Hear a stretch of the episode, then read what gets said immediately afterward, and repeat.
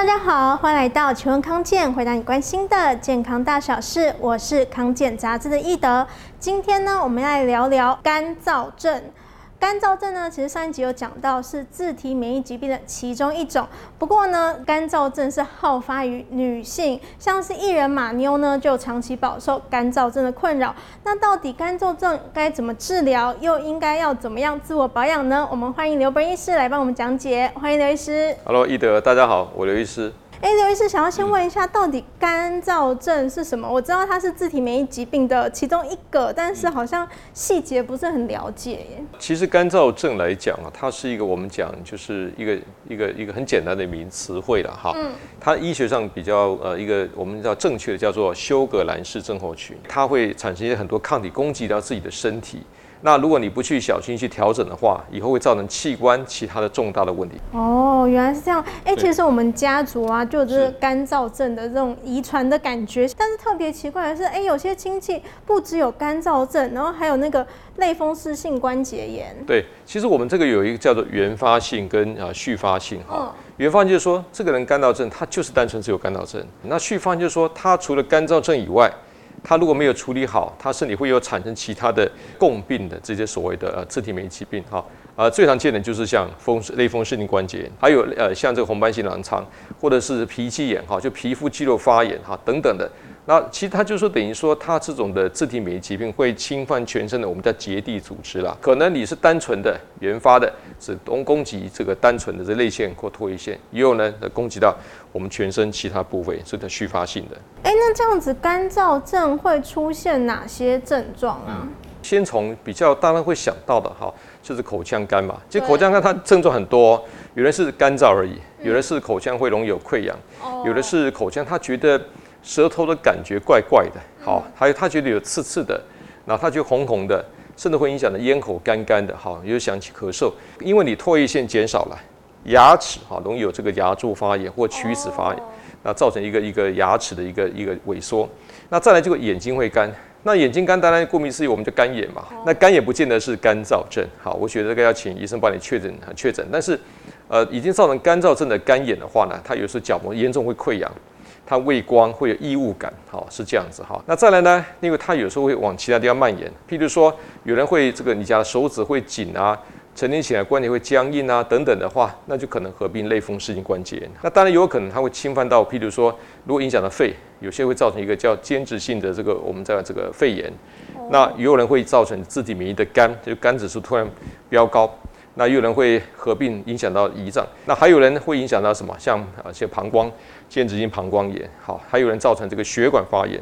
但另外来讲，如果影响到这个呃阴道，它会有性交疼痛啊，不舒服啊，或者我有一些白带分泌问题，还有它会影响到前面的尿道口跟我们这个膀胱，所以这个呃妇女来讲也非常困扰，会常常有这个反复性的膀胱发炎，哈，甚至细菌感染。如果她的水喝不够，会从这个输尿往上影响到我们的肾脏发炎，哈，所以。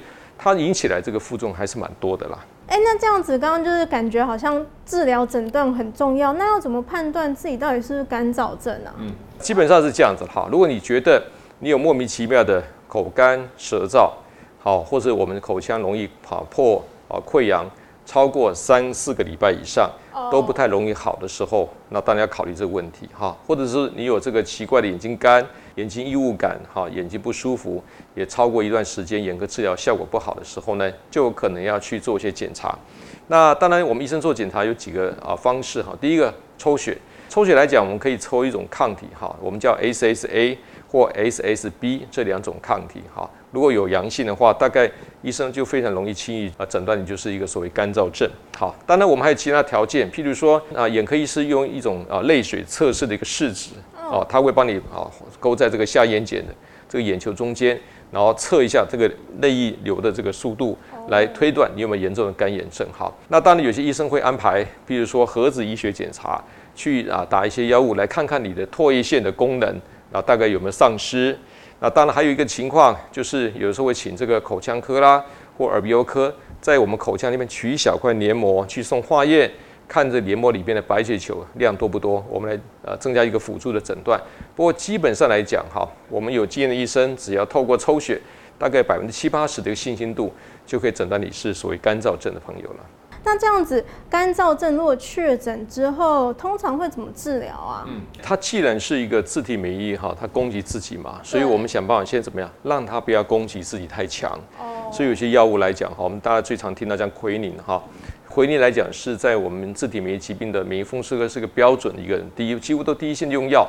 那很多的朋友用完奎宁之后呢，它症状会缓解比较快一点点哈。那当然更严重的会医生会开一些像啊免疫抑制剂或类固醇等等哈。当然现在来讲就是跟症状疗疗法的药相关的药，譬如说嘴巴干，他就开一些刺激唾液腺生口水的药。哦。那你眼睛干，他就用一些人工泪液或呃一些凝胶来呃保护眼睛哈，诸如此类。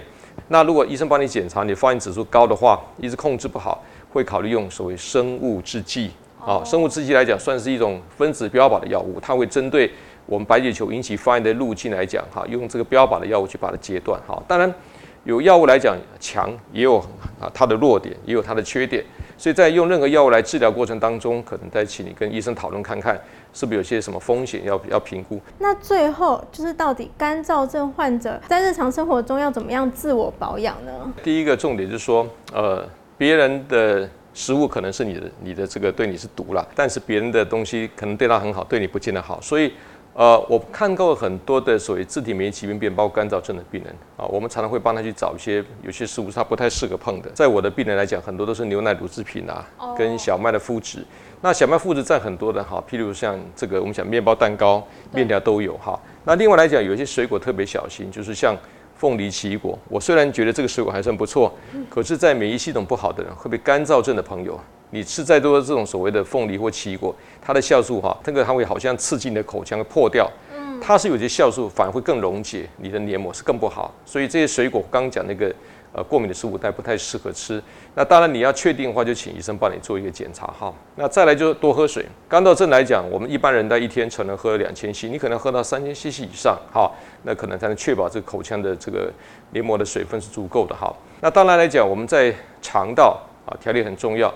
大部分的蔬菜对于肠道黏膜调理是不错哈，但是呢，有一些蔬菜它会有黏液哈。它对于这个口腔黏膜的保养还不错，譬如像白木耳或者秋葵，哈，我们常常把这个白木耳或秋葵、露菜或者有山药，对，对，这种里面的所谓的这植物胶来讲，对于口腔黏膜啦、食道黏膜保养是还是有它的好处了哈。那当然最重要的刺激黏膜的食物，辣的啦、烟熏烧烤的啦，过于呃这个刺激的东西、太酸的，可能都要尽量避免哈。那当然，我发现很多的所谓这些干燥症的朋友，女性特别多。都是过度焦虑，他越看得开，越放得下，其实自律神经松掉，他反而这个恢复得快。压力、焦虑跟我们的这自律神经失衡，确实跟我们的自体免疫是有很大的关系。那除此以外，我们要特别注意口腔卫生，很容易啊，这种病人很容易有这个所谓的口腔黏膜的这些龋齿或牙周病，所以跟牙医师配合一下哈，是不是有时候涂氟啦，或者说在我们这个牙周病有问题要早点处理好。当然。呃，在我们营养医学或功能医学来讲，有些营养素哈，不管是 D 三啊、鱼油啊、益生菌等等哈，我想这样子尽量从生活上打理，去生活习惯调整，搭配医生的治疗，很多的干燥症的朋友会控制得不错了。那非常感谢刘医师的分享。那希望今天这一集呢，对于饱受干燥症困扰的民众有帮助哦。那希望大家把影片分享出去，让更多人看到实用的健康资讯。也要记得点赞康健杂志的粉丝专业，才不会错过最新的健康养生知识哦。我们下次再见，拜拜。拜拜。